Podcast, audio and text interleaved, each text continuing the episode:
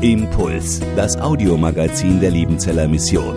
Predigten, Veranstaltungen und Specials weltweit am Leben dran. Impuls zum Nach- und Weiterdenken.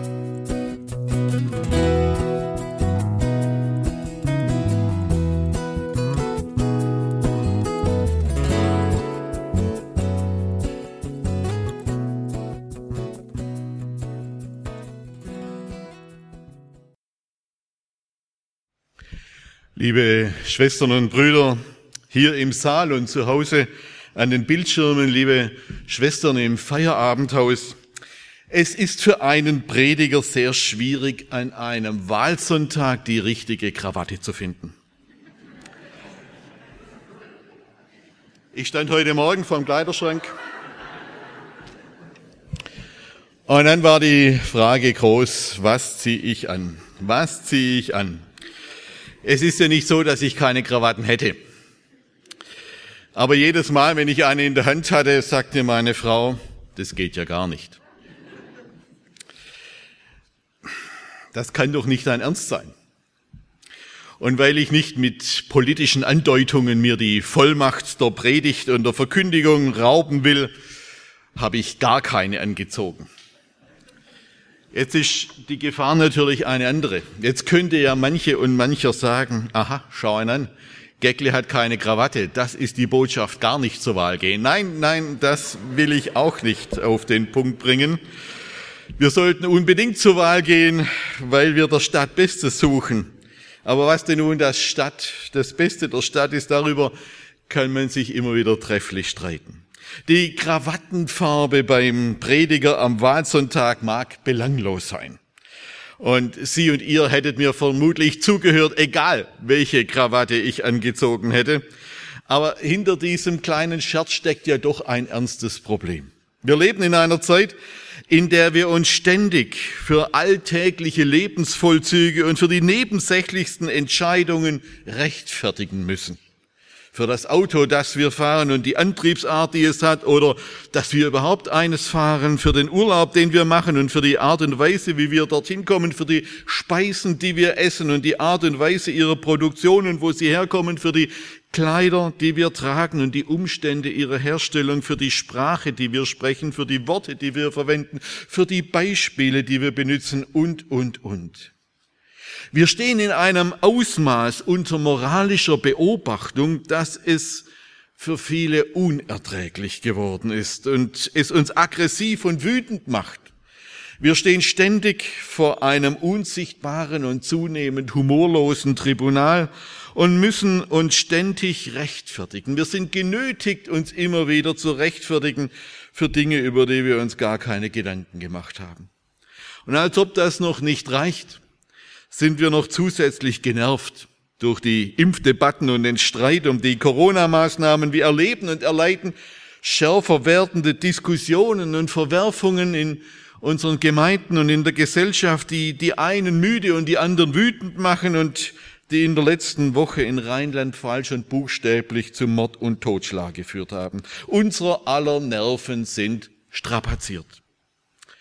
Und als Christen erleben und erleiden wir obendrein die fortschreitende Entchristlichung des einstmals christlichen Abendlandes. Die großen Kirchen werden von Missbrauchsvorwürfen auf der einen und sinkenden Mitgliederzahlen auf der anderen Seite zermürbt und der Pietismus und die Gemeinschaftsbewegung werden von theologischen Verwerfungen zerrissen. Mehr Streit war selten in frommen Kreisen.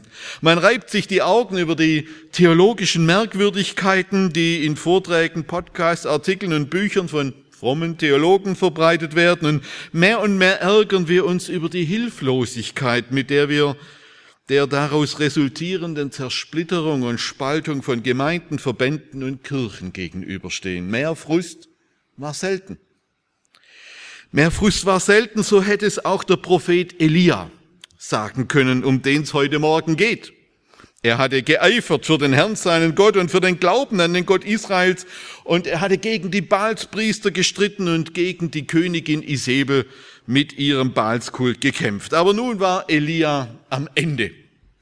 Madame Isabel hatte es auf ihn abgesehen. Sie drohte ihm mit dem Tod und schickte ihre Schergen los, um Elia zu lynchen.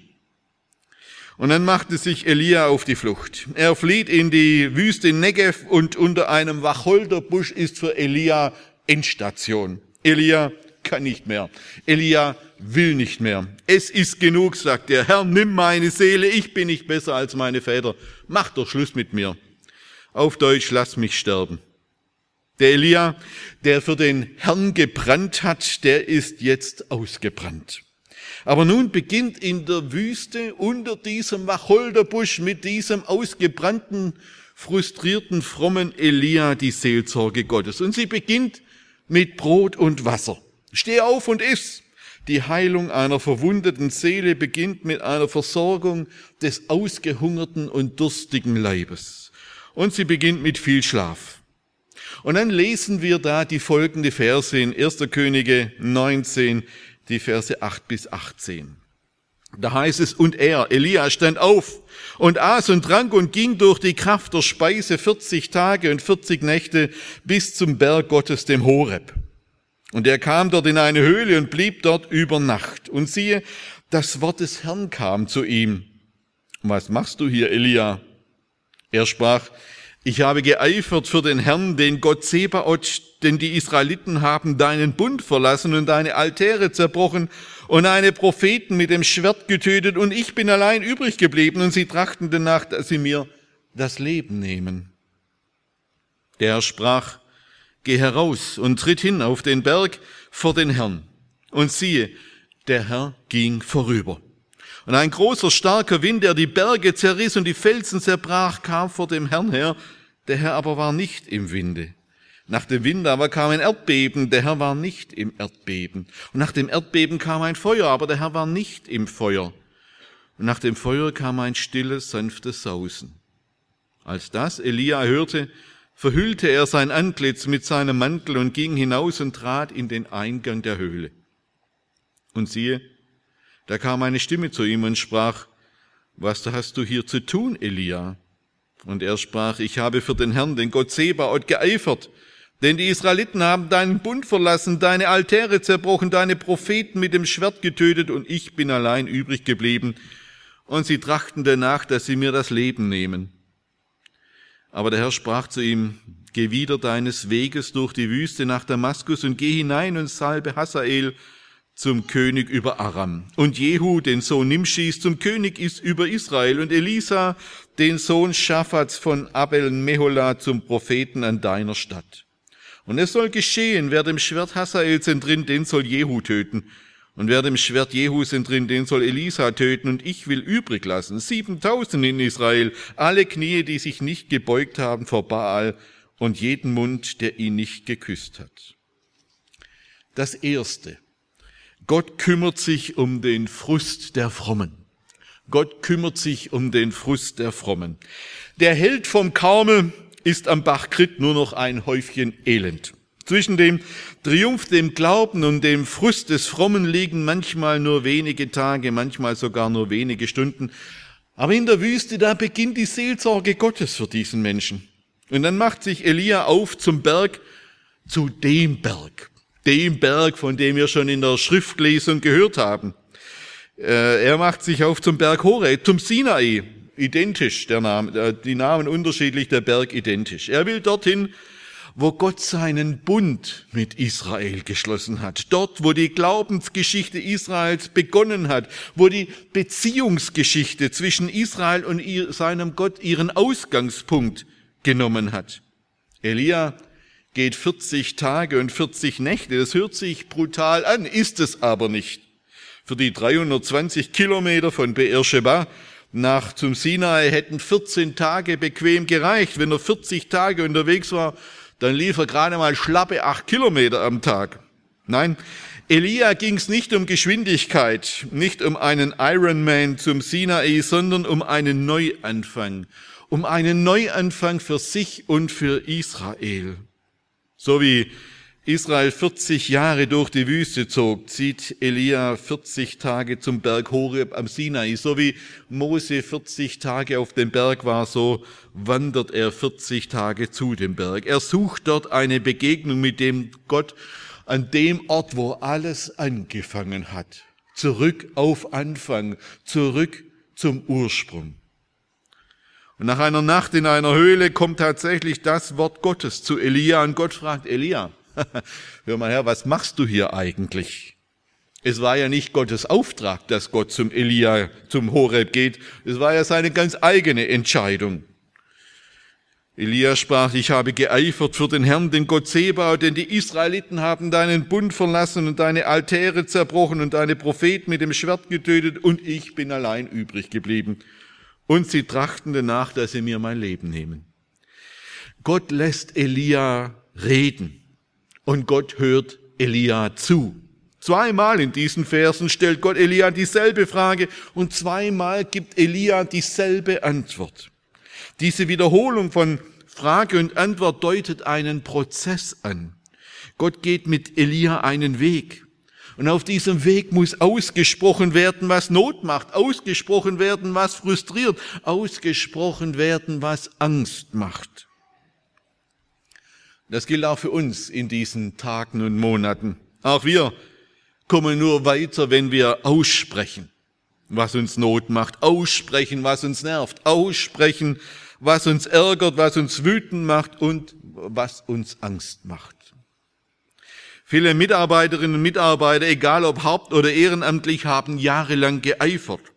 Geeifert für eine Jungschar. Sie waren mit Eifer dabei für einen Jugendkreis oder eine Gemeinde und nun erleben Sie in diesen Tagen, dass ein Teil nicht mehr kommt, weil er während der Pandemie auf dem heimischen Sofa festgeklebt ist. Der andere Teil hat sich hoffnungslos über Corona-Maßnahmen zerstritten und spricht sich wechselseitig den Glauben ab. Und der dritte Teil hat sich theologisch und ethisch verirrt und verlaufen. Und dann kann es auch zu dieser frustrierten Selbsttäuschung kommen, von wegen, ich bin allein übrig geblieben, ich bin der Only and Lonely, Außer mir gibt's keinen mehr, der die Stange hochhält. Wir dürfen nicht nur, nein, wir sollen. Ja, wir müssen vor Gott auch in der Seelsorge aussprechen, was frustriert, was nervt, was wir ungerecht oder unverschämt finden, was uns verletzt und auch was uns entsetzt. Denn das, was wir vor Gott aussprechen, das müssen wir Menschen nicht mehr ins Gesicht schreien. Ein zweites. Gott begegnet auf dem Berg. Und, ein, und Gott begegnet auf dem Berg, aber er begegnet Elia anders, als er sich das vermutlich gewünscht oder erwartet hatte. Es heißt hier, und ein großer, starker Wind, der die Berge zerriss und die Felsen zerbrach, kam vor dem Herrn her. Der Herr aber war nicht im Winde. Nach dem Wind kam ein Erdbeben, der Herr war nicht im Erdbeben. Und nach dem Erdbeben kam ein Feuer, aber der Herr war nicht im Feuer. Elia erlebt Sturm, Erdbeben und Feuer, aber Gott war nicht drin. Gott kommuniziert hier aber mit Elia.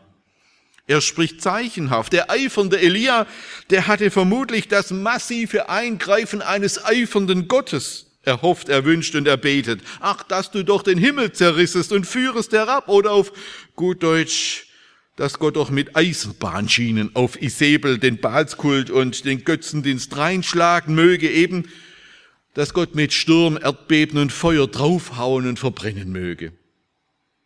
Gott hätte das gekonnt, kein Zweifel. Man denke nur an Sodom und Gomorra. Gott hätte das gekonnt, das wird Elia auch klar, indem der Sturm, das Erdbeben und das Feuer vor Gott hergehen. Sie kommen von Gott. Gott kann sowas. Aber Gott selbst war nicht drin. Und das ist eine Botschaft an Elia. Elia, ich bekämpfe deinen Frust nicht so, wie du es gerne hättest. Ich schreibe meine Geschichte anders, als du sie dir gedacht hast. Dann heißt es, und nach dem Feuer kam ein stilles, sanftes Sausen. Als das Elia hörte, verhüllte er sein Antlitz mit seinem Mantel und ging hinaus und trat in den Eingang der Höhle. Mein Kollege Hartmut Schmid hat einen Kommentar über dieses Buch geschrieben, das erste Könige-Buch, und er übersetzt dieses sanfte Sausen mit der Formulierung, es kam ein Geräusch dünner Stille. Ein Geräusch dünner Stille. Und in diesem Geräusch dünner Stille war Gott gegenwärtig und geht vor Elia rüber, so wie er am gleichen Ort an Mose vorüberging auf diesem Berg. In und um Elia musste es erstmal still werden, damit er Gott wieder hören konnte. Es musste still werden, damit er Gott vernehmen konnte. Im Frust, im Ärger, in der Wut und in der Angst werden wir Gott nicht hören können. Da hören wir immer nur unsere eigenen Gedanken, Wünsche und auch die Ängste. Ach, wir müssen still werden, um Gottes Reden immer wieder neu hören zu können. Und dieses Reden ist meistens etwas anders, als wir es erwarten, erwünschen oder erhoffen. Aber es ist immer so, dass es uns neu aufrichtet und neu ausrichtet, dass wir gestärkt und ermutigt werden durch dieses Geräusch dünner Stille, mit dem Gott in unser Leben hineinspricht. Gott begegnet auf dem Berg. Nein, der Missionsberg ist nicht der Horeb. Es ist auch kein heiliger Berg, jedenfalls nicht heiliger als andere Berge oder Orte. Es ist auch ein Berg, aber es ist auch ein Berg, auf dem schon unzählige Menschen von Gott berührt worden sind, die hier in diesen Räumen, im Zelt auf diesem Berg, in den Ausbildungsstätten oder wo auch immer Gottes Reden gehört und vernommen haben. Es ist ein Berg, auf dem ganz viele Menschen in 123 Jahren neu aufgerichtet und ausgerichtet, gestärkt und ermutigt worden sind.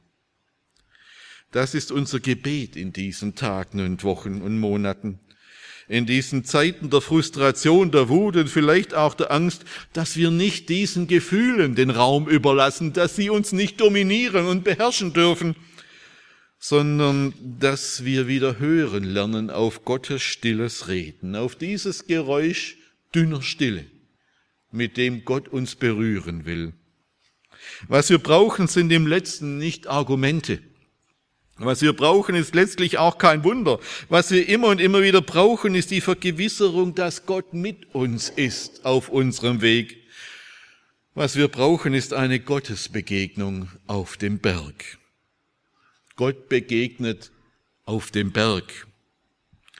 Hinter mir steht das Kreuz. Das stand auch auf einem Berg oder sagen wir besser auf einem Hügel. Auf diesem Hügel von Golgatha da hat Gott letztgültig gesprochen. An diesem Kreuz, da hören wir sein Reden durch seinen Sohn. Da redet er durch das Sterben und den Tod seines Sohnes zu uns. Und auf diesem Hügel, das sagt er uns noch etwas Tieferes, als er es damals Mose oder Elia gesagt hatte. Am Kreuz sagt Gott, du, in Jesus habe ich all deine Frustration, deine Wut, deine Angst und mitsamt deiner Schuld an dieses Kreuz getragen, so dass du sie nicht mehr anderen ins Gesicht schreien musst.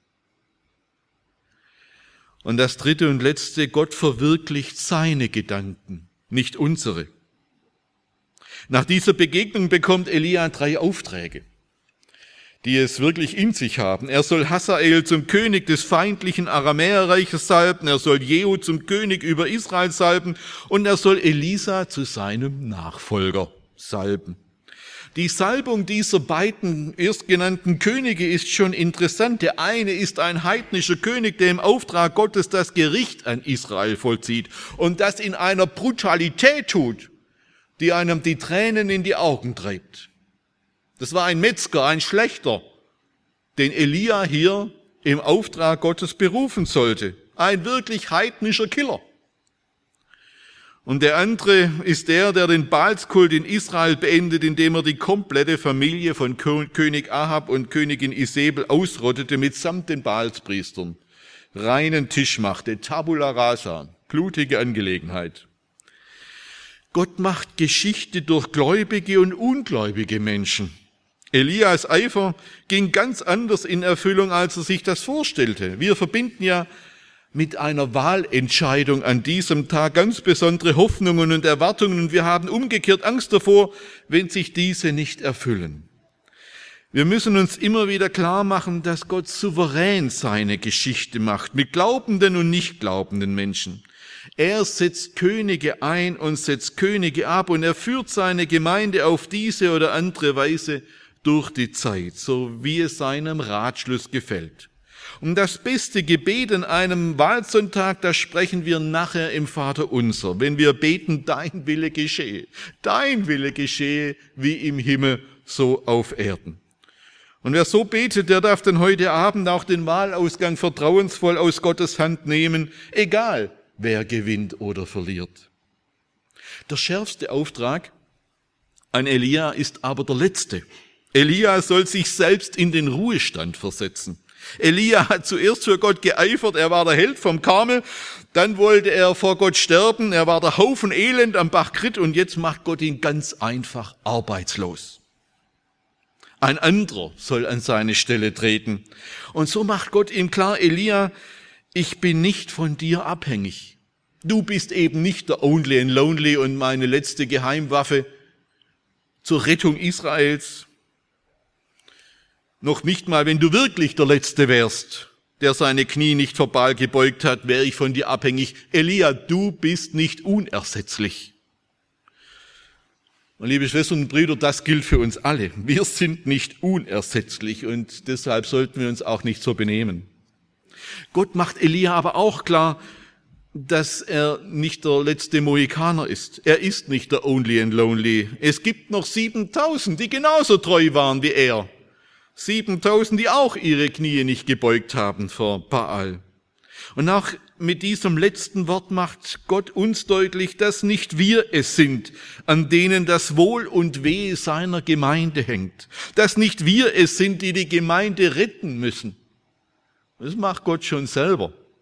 Gott selbst baut seine Gemeinde und er tut das mit Mitarbeitern, von denen nicht mehr erwartet wird, als dass sie treu erfunden werden. Nicht mehr und nicht weniger. Sowohl theologisch wie ethisch. Und genau so nicht anders macht uns Gott zu einem Teil seiner Geschichte. Wo und wann und auch wie lange er will. Amen. Impuls ist eine Produktion der Liebenzeller Mission. Haben Sie Fragen? Würden Sie gerne mehr wissen? Ausführliche Informationen und Kontaktadressen finden Sie im Internet unter www.liebenzell.org. Die Liebenzeller Mission produziert ebenfalls das Fernsehmagazin Weltweit am Leben dran. Informationen zur Sendung und zum Empfang gibt es unter www.weltweit-magazin.de.